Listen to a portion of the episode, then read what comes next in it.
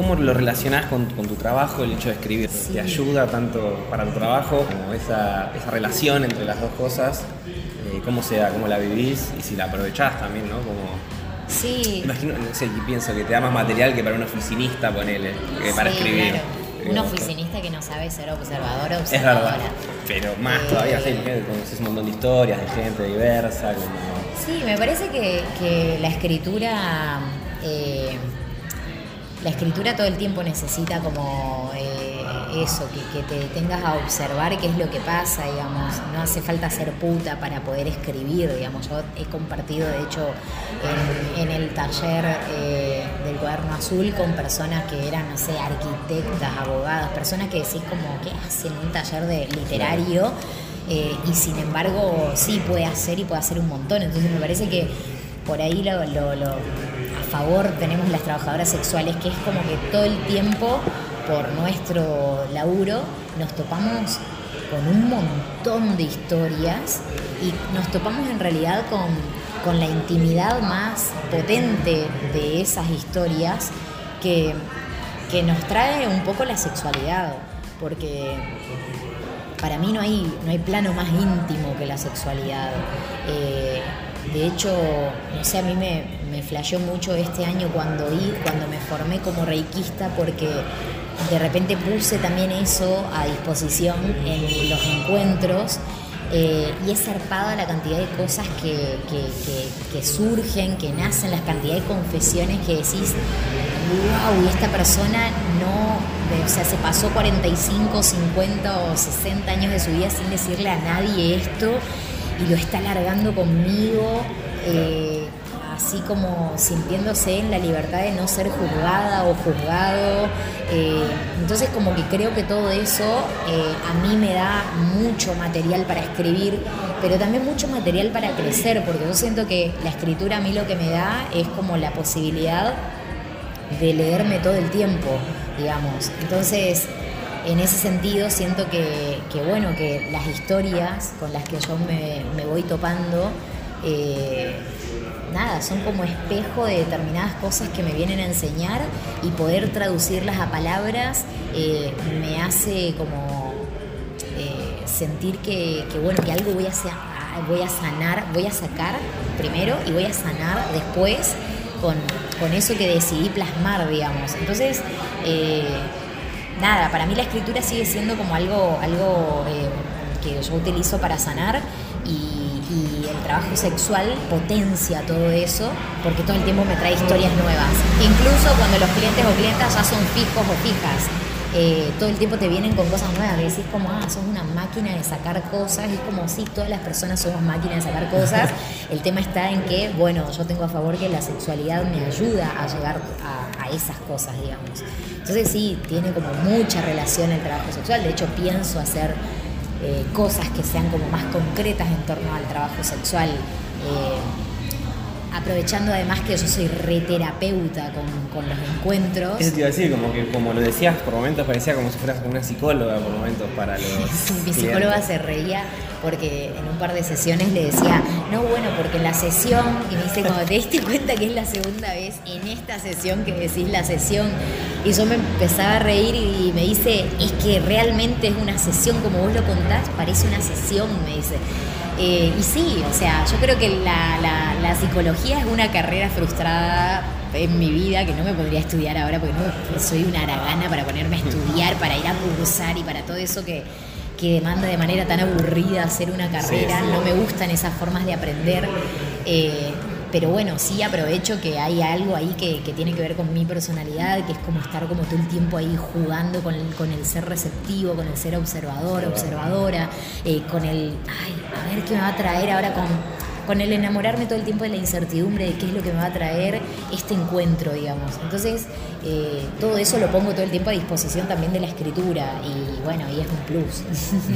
Ayuda. Seguro yendo más a lo general, ¿no? De la situación de las trabajadoras sexuales, eh, no sé en qué momento se encuentran, digamos, en cuanto a, reclamos de derechos, de situación como tu militancia en Amar. Eh. Eh, realidad es que ahora, bueno, con cuatro años de macrismo fue como medio galopante la situación porque pasamos de estar eh, pensando en qué, qué puntos íbamos a trabajar concretamente en una ley de trabajo sexual.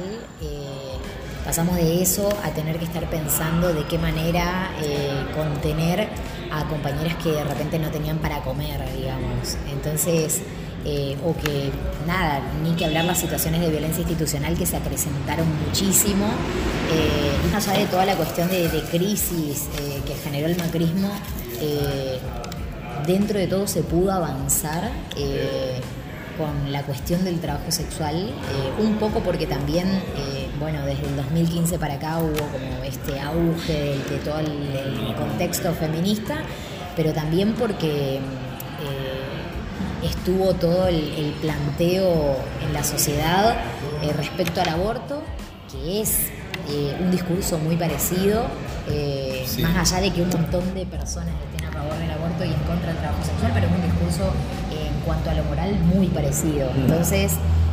sí, pues yo pensaba como el hecho de que prohibir no, no soluciona nada, ¿no? O sea, más allá de que a alguno le guste o no. Nunca. Y prohibir no... No, y a la vista está, digamos la vista está que acá se, se, impulsaron un montón de medidas desde el punitivismo para regular el trabajo sexual y a la vista está todo el daño que se generó. Digo, están eh, un montón de putas pobres presas hasta el día de hoy por, no sé, una ley antitrata que no funciona como tiene que funcionar y sin embargo persigue a quienes no tiene que perseguir. Entonces, eh, nada, es como que eh, en ese sentido el discurso eh, pudo avanzar muchísimo más, pudo expandirse a un montón de, digo, ahora, no sé, tenemos a Georgina en este preciso momento eh, en la UNSAM dando una charla sobre trabajo sexual y antes de llegar ya tenía escrito en uno de los pisos del patio Amar Proxeneta, digo, entonces pese a todo ese obstáculo que se sigue intentando imponer, eh, nada, ya hay una apertura y es que las propias autoridades se están haciendo cargo de, che, hay mucha más apertura que en otros eh, momentos y bueno, eso permite avanzar, avanzar. Eh, pero bueno, nada, en el plano legal seguimos como iguales. con la misma violencia con la misma violencia policial, con muchas situaciones de violencia institucional. Esa voz del debate dentro del, feminismo, creo que es como el más el que más divide aguas, ¿no? O uno de los que más, como que en general hay bastantes acuerdos, pero ese es un tema que, está muy fuerte y, crees que puede haber algún punto de, encuentro o de, no sé, por ejemplo, digo, no sé, un debate con una persona que esté en contra y tratar de llegar a, un punto, ¿no? A que no sea por ahí a veces por lo que yo veo de afuera, ¿no? Como que a veces lo siento muy, eso, que, les digan proxenetas, o sea, es como ya es un nivel de agresividad que no. sí, proxeneta es, lo mínimo, de hecho. Eh, yo creo que no, que no se puede llegar a un punto, que sí va a pasar que, muchas personas que no están, que están como en la tibieza de el no, bueno, yo no sé, la verdad que estoy a favor de ustedes, pero también estoy a favor de que tal cosa. Entonces, como toda esa cuestión creo que tiene que ver con con una falta de información que todavía hay en el común de la sociedad. Eh, y que bueno, nada, es como, qué sé yo, cuando yo conté en mi casa que era trabajadora sexual y que se lo conté en realidad a mi viejo y mi vieja se lo pasó a mis hermanos, eh, mi vieja terminó de entender a fondo pero porque ella se tomó el trabajo de preguntarme también a fondo. Mis hermanos, sin embargo, están como súper negados hasta el día de hoy con la situación y ya van casi tres años, eh, pero por fuera de eso, mi hermana, recuerdo el primer mensaje que me envía cuando se entera de esto, fue un choclo así como creyendo que yo estaba siendo raptada por una red de trata de personas. Entonces, me parece que cuanta menos información tenga la gente al alcance de la mano, es lógico que va a conservarse en la tibieza o en la negativa. Eh, y me parece que un poco, digo, yo podría haber escrito un libro que se llame, no sé, cualquier, que tenga cualquier otro título, digamos, y que no tenga que ver con el trabajo sexual directamente. Pero me parece que también el hecho de haber elegido la identidad eh, puta poeta para el libro y que me trajo un montón de bajas eh, en Mercado Pago, en Mercado Libre, casi que baja de la cuenta de Instagram de nuevo, eh, baja de la publicidad de Instagram porque directamente me hicieron eh, darla de baja cuando yo ya había puesto hasta una tarjeta para poder pagar durante 30 días. Digo, todo eso con lo que tenemos que lidiar las trabajadoras sexuales tiene que ver con lo mismo, digamos, con la falta de información. Entonces, yo podría haber elegido tener un título que nada tenga que ver con el trabajo sexual, pero en parte, como mi lucha es esta también, entiendo que, bueno, tengo que defenderle la identidad y si tengo que hacer que el trabajo sexual también llegue al palo artístico, a, ese, eh, porque también hay como un montón de sectores del arte que están completamente desinformados en torno a toda la, la cuestión del trabajo sexual. Y a mí me parece que, bueno, son sectores que también tenemos que habitar, que también tenemos que ocupar, que son eh, lugares que también tenemos que ganar. Eh, y para eso me parece súper necesario, bueno, te interpelo con un libro que se llama Puta Poeta y que está hecho, escrito por una trabajadora sexual y que sin eh, despegarme de, la cuestión más práctica del trabajo sexual, sin ejercer el trabajo sexual, yo no me hubiera ni siquiera proyectado, no solo como escritora, sino que no hubiera podido sacar un libro eh, de manera autogestiva como lo estoy haciendo. Digo, yo estoy pagando la imprenta, por el trabajo sexual. Yo estoy pagándole a la gente por el trabajo sexual. Entonces, eh, todo eso, eh, digo, el libro es eh, parte del trabajo sexual.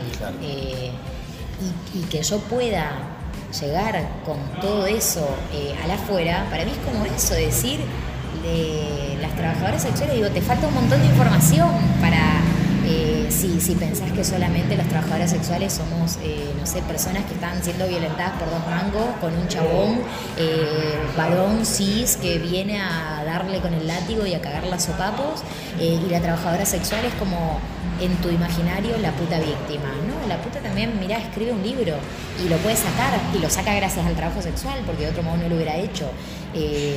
Digo, sí, lo podría haber hecho negociando con editoriales que después me paguen el 10% de todo mi esfuerzo, de todo mi trabajo. Y es como, no, re mil injusto también me parece eso. Eso me parece más explotador que mi trabajo. Sí, así estaba pensando eso, digo, más explotación eso. Sí trabajo te lo puedas pagar y lo puedas. Sí, la Random House, que es la mejor editorial a nivel mundial eh, para la afuera, te paga el 7% de tu ganancia. Entonces, como, what the fuck. O sea, de verdad que yo te tengo que regalar a vos un material que me llevó eh, un montón de llanto, un montón de angustia, un montón de sacrificio, un montón de, de todo lo que le atravesó a mi cuerpo como escritora para generar estos textos y yo tengo que quedarme solo con un 7%, ¿qué carajos? Eh, no me parece justo. Entonces, eh, nada, me parece que todo está alineado todo el tiempo con todo. Y bueno, a mí el trabajo sexual me dio también un empoderamiento para decir, no, bueno, yo quiero, yo quiero imponer cuánto va a salir mi libro, cuánto le voy a pagar a cada persona y consensuar con cada persona también, eh, de acuerdo a, che, a vos te parece justo, o sea, yo tengo pensado esto, a vos te parece justo o es menos. Y, y eso, como darle valor a cada una de las partes, pero de un lugar como eh, real, digamos, ¿no? Desde el, desde el sistema capitalista que te demanda de, che, conseguite a la mejor diseñadora gráfica, para, pero pagale dos mangos. No, loco, o sea, hacer valer eh, el valor real del laburo de cada persona. Y un poco como que todo este proyecto tiene eso, pero tiene eso gracias a que también el trabajo sexual a mí me dio un montón de herramientas para empezar a avivarme con un montón de cosas que no me copan en los funcionamientos generales de este sistema y que digo, no, bueno, yo no quiero salir de ese funcionamiento, es como no, no quiero seguir esa misma lógica, no al menos con lo que yo elija crear. Claro. Y yendo a, tu historia personal, ¿cómo fue que vos empezaste a pensar y a trabajar? Eh, ¿Vos, sos de Formosa? ¿Viniste acá de chica? A los 18. A estudiar. Periodismo deportivo. Sí y tuviste trabajos de, cualquier cosas que no te gustaban y decidiste un día probar. O sea, ¿cómo, fue ese proceso? hasta que llegué a ser puta. Sí, a, trabajar. Em, sí, en realidad había pasado por muchísimos trabajos, desde, no sé, desde que llegué, yo laburé desde re chica, pasé por, no sé, salones de belleza, cuando hacía cosmetología y peluquería y todas esas, esas cosas que después me hartaron a los dos segundos. Eh, Después, no sé, laburé en call center como administrativa, en distintas oficinas, no como nada, nada, nada que me llene, nada que me conmueva, nada que me genere, eh, ni siquiera para decir, bueno, acá estoy por la guita y esta guita me permite hacer un montón de otras cosas, porque en realidad si ganabas mucha guita es que estaban un millón de horas ahí y ya se te iba todo el día y entrabas a la mañana y salías a la noche y de repente todo el día se fue en una oficina que ni siquiera ni siquiera era mía y que yo le estaba laburando a veces a gente que ni siquiera eran ni siquiera sabía quiénes eran esos jefes o jefas. Entonces era como todo algo raro eh, que a mí nunca me copó además. Mi vieja siempre se enojaba porque yo cada tres cuatro meses seis meses ponerle decía me fui del trabajo o me echaron eh, literalmente no recuerdo cuántos laburos habré tenido, pero habré tenido más de 50 seguro. Una bocha, una bocha, una bocha. Era como re. Eh, eh, muy sindicalista para hacer. Eh, para pasar por la cantidad de laburos que, había pasado y que no, me conmovían para nada. Y, bueno, y siempre tenía problemas, obviamente, porque era siempre como querer organizar ahí como con mis compañeras, como no, bueno, y ya está, en la primera que te empezaban a oler te echaban a las patadas. Entonces, como que en realidad lo del trabajo sexual tuvo que ver con que con que yo estaba en un laburo muy de mierda, en una oficina, eh, si bien eran solo cuatro horas, no tenía posibilidad de ascenso, no tenía posibilidad de ganar más guita. Eh, tenía un jefe muy misógino que todas las semanas literalmente les hacía llorar a mis compañeras y yo no me podía meter porque ellas tenían miedo de que las echen y porque además, eh, nada, era como eh, una situación rara, porque era como, ¿por qué me voy a meter? Tipo, o sea, yo podía hablar con ellas como para decirle, che, o sea, te banco en ir al frente si necesitas ir a hablar tal cosa, pero era como meterme a jugar un rol de maternal ahí cuando ellas tampoco era lo que querían, era como invadir también algo que no me correspondía. Entonces era como muy difícil para mí, porque no me copaba toda esa secuencia. Y, después se dio que, bueno, yo hice un cambio radical en mi vida y de repente tenía que, sostener un alquiler y estar con la nena ahí, eh, manteniéndola, y, o sea, me había mudado, me había separado, eh, y, como que todo dio un vuelco así de, che, de repente es como abro la alacena y no tenía nada, nada para darle a la piba, y era como, ¿qué hago? Digamos, ¿qué hago? Es como, todos los meses estoy pidiendo prestado para volver a devolver y pedir prestado y volver como un banco humano constante que no cesaba eh, y estaba re podrida de toda esa secuencia, de toda esa situación. Y era plena, pleno inicio macrista que decía, ¿dónde voy a conseguir laburo cuando todo el mundo está siendo despedido de sus trabajos? Eh, como medio insólito. Eh, y no sabía qué hacer en realidad porque quería hacer algo desde casa que sea eh, también así como autogestivo y que me permitiera pasar mucho tiempo con Cuba, digamos, al menos los días que yo la tenía, que la tenemos con tenencia compartida, era como, yo no quiero eh, que, que, una persona venga a cuidarla y la conozca más a mi hija que yo, yo la quiero criar, digamos. Eh, si bien la maternidad me parece súper esclavizante y agotadora, yo me llevo hermosamente con la maternidad, porque a la vez eh, la disfruto un montón, eh, soy re niña con mi niña, me encanta como verla crecer y ver jugar y ver los progresos del día a día eh, y, conocer sus enojos y conocer sus, alegrías y como toda esa cuestión que yo por ahí no la había vivido con mi vieja, porque mi vieja laburaba de 6 de la mañana a 12 de la noche, y que yo decía, hay algo que es innegociable, que es yo no voy a pasarme 38.000 horas por día laburando para no verle la jeta a mi hija. ¿Ella qué edad tenía en ese momento? Eh, cuando yo me separé, un año y tres meses. Cuando empecé a ejercer el trabajo sexual, creo que un año y medio, una cosa así. Y nada, entonces eh, ahí se dio también que, que se unió esa cuestión de la maternidad, que se unió esa cuestión de la necesidad heavy que había en casa de, bueno, ordenar de algún otro modo la economía eh, y por otro lado había una cuestión ahí como de mucha carga erótica de repente en mi escritura, que yo no sabía muy bien qué onda, de dónde venía, qué era lo que me estaba diciendo mi cuerpo con todo eso que de repente empezaba a vomitar. Eh, y, bueno, y fue como también en ese momento necesitaba, o sea, yo quería empezar a militar en un espacio eh, donde me sintiera contenida en cuestiones de género eh, también. Y, bueno, y fue como, ¿por qué no militar con las putas, digamos? Eh, ¿qué, tal si les escribo y empiezo a, no sé, a dar una mano en cuestiones de comunicación o algo así? No sé, veamos. y se dio que, que cuando pensé en esa opción de la militancia, muy ahí de la mano pensé en la opción de, che, si laburo, de puta, ¿qué onda? no, si estoy necesitando un trabajo complementario, es como, ¿por qué no, no averiguo a ver qué onda? Y empecé a hacer eso. Empecé a averiguar, hablé con una amiga que me puso en contacto con trabajadoras sexuales, me explicaron más o menos cómo era la modalidad de internet, empecé a chusmear por las páginas que me habían pasado me armé algunos perfiles, eh, pero todavía no me sentía tan segura como para concretar. Y justo da que Amar hacía un congreso nacional de trabajadoras sexuales en el Bauen eh, a fin de mes, en ese momento en que yo más o menos me estaba como replanteando. dije, bueno, yo me voy a anotar y voy, y ahí veo a ver qué onda. Y fui y ahí salí como, bueno, sí, ya está, como conocí un montón de realidades, conocí a un montón de compañeras eh, de todas las provincias, de todas las edades. Eh, nada, fue como muy, muy, muy emotivo para mí toparme con toda esa situación. Y ahí eh, como que dije, bueno, ya está, digamos, voy a probar a ver qué onda. Y el 2 de junio terminó ese congreso, el 3 de junio marché con ellas, que era justo la marcha de una menos, y el 3 de junio a la noche tuve como el primer encuentro, digamos. Y ahí arranqué. claro. Y ahora no te imaginás teniendo otro trabajo, o sea, vos ya estás...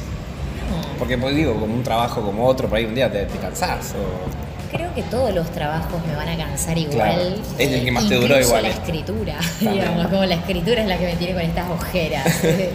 Eh, no sé, a mí hay algo que me gusta mucho del trabajo sexual, que es como la esto que te dije anteriormente, la posibilidad por además mi forma de ser, por, por, por cómo yo todo el tiempo estoy jugando, a mí me encanta jugar, entonces como que el trabajo sexual me da toda esa posibilidad eh, constantemente y es lo que más me atrae eh, y, disfruto de conocer historias nuevas y disfruto de conocer a las personas y disfruto de, ver en qué puedo...